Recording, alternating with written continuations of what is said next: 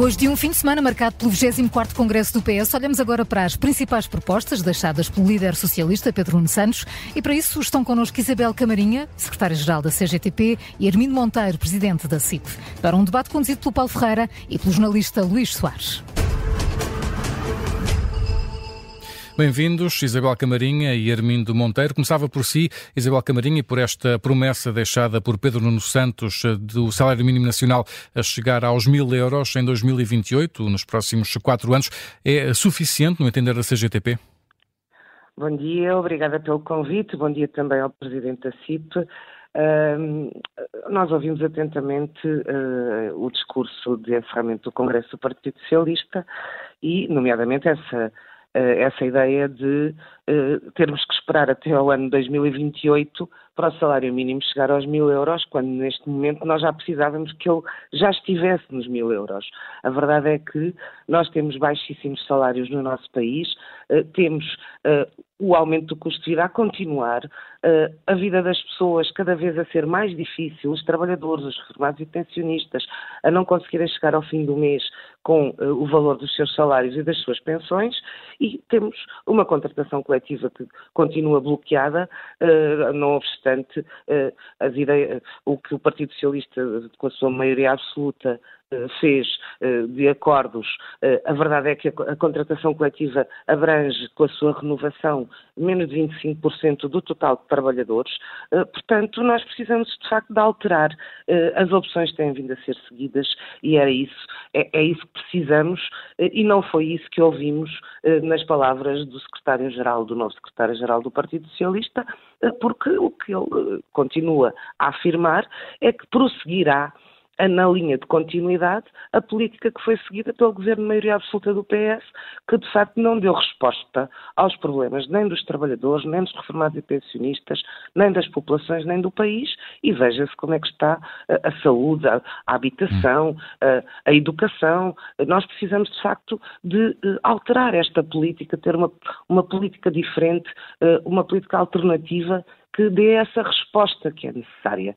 Uh, os salários são a questão primordial para alterar esta situação, o aumento geral dos salários e das pensões. Uh, não é com uma perspectiva de esperarmos quatro anos para o salário mínimo atingir mil euros, que nós vamos fazer essa alteração que é fundamental e necessária. Hum, deixe-me olhar agora para, para o lado de, das empresas, Armindo Monteiro. Eh, um salário mínimo nacional nos mil euros daqui a quatro anos é comportável para, para as empresas? Olá, bom dia e cumprimento também a, a senhora Secretária-Geral da, da CGTP, Isabel Camarinha. Um, é, é comportável, mas é, é, é, preciso nós termos em atenção isto.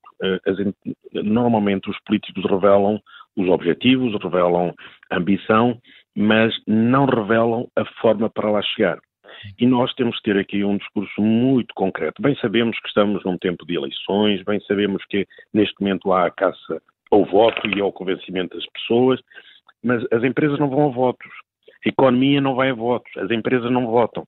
E a apresentação das ideias e metas é naturalmente muito importante, mas não podemos esquecer que a retórica às vezes ocupa o espaço das políticas concretas. E nós temos que ir às políticas concretas, que é como é que nós fazemos, como é que nós conseguimos efetivamente subir os salários para mil euros ou, porventura, para mais além. Porquê mil euros? Porquê é que não podemos ter mais ambição? Bom, a resposta a esta questão é muito simples. É como é que nós conseguimos fazer crescer a economia? Como é que nós conseguimos construir uma economia mais sofisticada, que de resto Pedro Nuno Santos também se referiu. Já, e já, já vamos falar, falar sobre isso. Aquilo que, eu, que eu perguntava mas, também, Hermino Monteiro, é que medidas é que poderiam ser tomadas do lado das empresas para ajudar também as empresas a comportar uh, este aumento do salário mínimo claro. ou até mais além? Claramente isto que eu estava a dizer, que é uma economia mais sofisticada, isto significa uma economia onde é preciso aumentar a produtividade. Se nós conseguirmos aumentar a produtividade, ou seja, aquilo que é o resultado do esforço de cada posto de trabalho, é óbvio que se consegue remunerar melhor o posto de trabalho. O que não se consegue é, por decreto, fazer subir os salários e não se consegue fazer subir a economia. Isso é que não é possível. E por isso, concretamente, nós precisamos de fazer crescer a economia, nós precisamos de começar já a fazer essa mudança. Há áreas produtivas que nós temos claramente que mudar de forma paradigmática. Se nós tivermos com baixo valor acrescentado à economia, eu sei que isto é um chavão que às vezes as pessoas não entendem, mas o valor acrescentado bruto, a produtividade aparente do trabalho é que determina tudo isto. Se nós não tivermos retorno dos salários que são pagos, é óbvio que as empresas vão continuar sempre, sempre, sempre a hum. aumentar em termos de salários, mas vão ficar exauridas e esse dinheiro vai fazer falta para a tal transformação que é necessário, a tal ideia do investimento, como estávamos a falar há bocado. Se nós não conseguimos investir na economia, nós não conseguimos efetivamente que cada resultado do posto de trabalho seja diferente. Veja-se o que aconteceu. Nós recebemos sensivelmente 700 mil imigrantes, que naturalmente fazem falta na nossa economia, mas que vieram ocupar funções de, de, indiferenciadas. Essas funções indiferenciadas nunca vão conseguir fazer um aumento da produtividade. Como de resto se viu, o PIB não aumentou. Apesar de ter entrado quase um milhão de pessoas a mais a trabalhar em Portugal, o PIB não alterou. Armindo Monteiro, deixa pegar essa ideia da, da, da modernização da economia, uh, Isabel Camarinha, uh, precisamente para tentar promover mais crescimento económico, ouvimos ontem um, também do, do novo secretário-geral do, do, do, PS uh, a apresentação daquilo que poderá ser um novo modelo económico com uma escolha setorial mais criteriosa para apoios públicos da parte do Estado. Acha que faz sentido isto, isto por oposição a uma lógica de pulverização de apoio apoios, que é o que tem acontecido nas últimas décadas? A CGTP tem sido contra eh, este, esta, este, esta subsidiação de, das empresas indiscriminadamente, desde sempre. Aliás, eh, os acordos que têm sido assinados têm sempre esse lado de eh, subsídios, de apoios, de incentivos às empresas para que supostamente possam aumentar salários, quando não é por aí que passa a resolução dos problemas. Nós precisamos, de facto, de investimento na nossa produção nacional, na nossa economia, precisamos de investimento uh, uh, nos salários, porque os, o aumento geral dos salários e das pensões uh, faz crescer a economia, como já vimos em tempos recentes. portanto, nós precisamos de alterar estas opções, precisamos recuperar para a esfera do Estado setores e empresas estratégicas para o desenvolvimento da nossa economia. Mas já agora dizer que, eh, relativamente à produtividade, eh, as confederações patronais estão sempre a dizer que é preciso aumentar primeiro a produtividade e depois é que se aumentam os salários. Mas já agora dizer que se o salário mínimo nacional tivesse sido aumentado em, em, função da inflação e da produtividade, neste momento estaria nos 1.200 euros. E a verdade é que não está. A verdade é que nós continuamos a ter baixos salários e não basta o salário mínimo aumentar. Tem que ser têm que ser aumentados todos os salários, eh, porque há uma desvalorização enormíssima das carreiras, das profissões. Os trabalhadores, nós temos eh, dois em cada três trabalhadores ganham menos de mil euros. Ora, isto mostra bem qual é eh, o perfil do, do, nosso mercado de trabalho e do, dos salários no nosso país. Ora, para nós aumentarmos, de facto, os salários, é preciso que as empresas investam naquilo que tem de mais precioso e que lhes garante a, mais-valia, que são os seus trabalhadores, que são quem produz a riqueza. Hum. E nós produzimos riqueza no nosso país. Que é suficiente para que os salários dignos sejam garantidos a todos, que haja a valorização de todos os salários das carreiras e das profissões, garantindo que um trabalhador que trabalha há 15, 20, 30 anos não está uh, com um salário uh, próximo do salário mínimo nacional. Precisamos aumentar o salário médio no nosso país, que tem desvalorizado imensíssimo ao longo de, de sucessivos uh, anos e governos, porque, de facto, nós temos e é verdade, temos uma produção de baixo valor. E porquê? Porque temos estado uh, subservientes àquilo que nos é imposto pela União Europeia, deixamos que uh, a nossa indústria vá desaparecendo uh, e que a produção de mais valor seja garantida por, pelo, por, pelas grandes potências da União Europeia, ficando nós com um, uma produção de menos valor, o que uhum. depois dá estes baixos salários e, e, o, e... o Presidente da CIP falava da imigração. É um facto, nós temos um, um, volume muito grande de imigração neste momento e precisamos de garantir a estes imigrantes eh, que estão a trabalhar no nosso país condições eh, dignas também de vida, de trabalho, de salário, eh, de habitação, que também não estamos a garantir. E isso está ligado, obviamente, com a tal escala de valor, eh, eh, mas Armindo Monteiro, deixe-me colocar esta questão também agora só, muito rapidamente para ouvirmos ainda Armindo Monteiro. Muito rápida, muito rápida.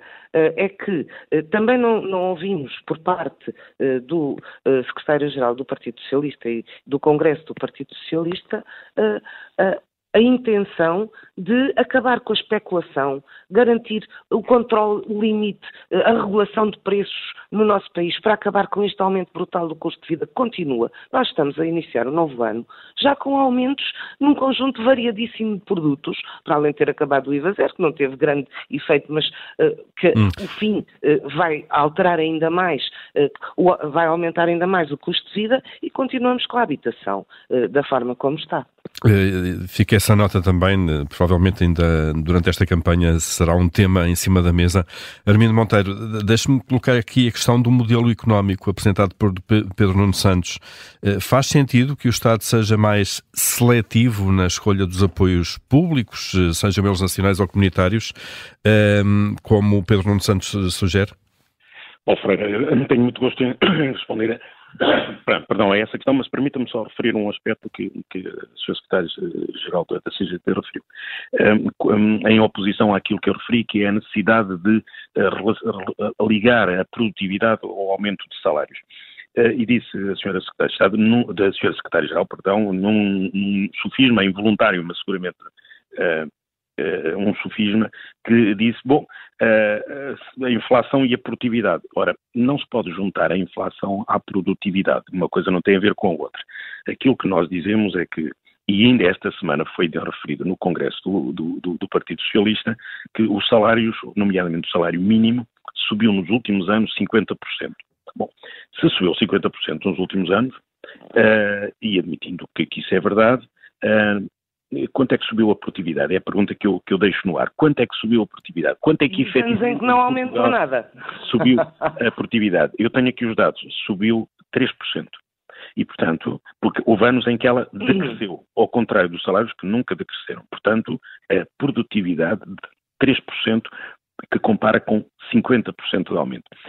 Nós temos que ter esta ambição de ter uma economia de salários mais elevados, mas também temos que ter a ambição de ter uma economia com valor acrescentado mais elevado. E por isso este desafio, este, esta partilha de, de, objetivos tem que ser entre entidades patronais e entidades sindicais tem que ser uma realidade. Nós estamos disponíveis para estabelecer compromissos sérios para fazer aumentar os salários que naturalmente a economia permita pagar. E, portanto, eu desafio de facto os responsáveis centrais sindicais a aceitar este compromisso de fazer crescer a economia para que efetivamente se possa exigir aumentos salariais. E nesse sentido, nós deixaríamos de ter uma economia como temos, que é uma economia de baixo valor acrescentado, onde os salários estão sempre aquém daquilo que é necessário, mas também a economia, as empresas estão aquém daquilo que efetivamente é a produtividade. Na questão concreta, Paulo Freire, naturalmente que nós uh, achamos natural que não é possível uh, esta pulverização uh, de, de, de, de, subsídios, porque eles, se forem tão diluídos, tão diluídos, vão acrescentar nada à nossa economia. E por isso a ideia de setor-chave, volto, voltamos aos famosos clusters que Porta já nos idos anos 80 falava, a questão é tornar esse processo de decisão mais sólidos, uh, informado, transparente, uh, suficientemente rápido e com metas concretas. Hum. E por isso, temos que naturalmente todos estar envolvidos nesse processo para um escrutínio forte, mas claramente é preciso apostar em setores de especialização, porque efetivamente, como se diz em português, nós não podemos ir a todas. O Estado não é rico e, portanto, o Estado não pode distribuir uh, de forma uh, tão pulverizada que acaba por não fazer uh, a diferença em projeto nenhum. E, e mais vale haver opções concretas, escolhas concretas, estes são os nossos setores da excelência, é por aqui que vamos, muito bem, estas são as apostas.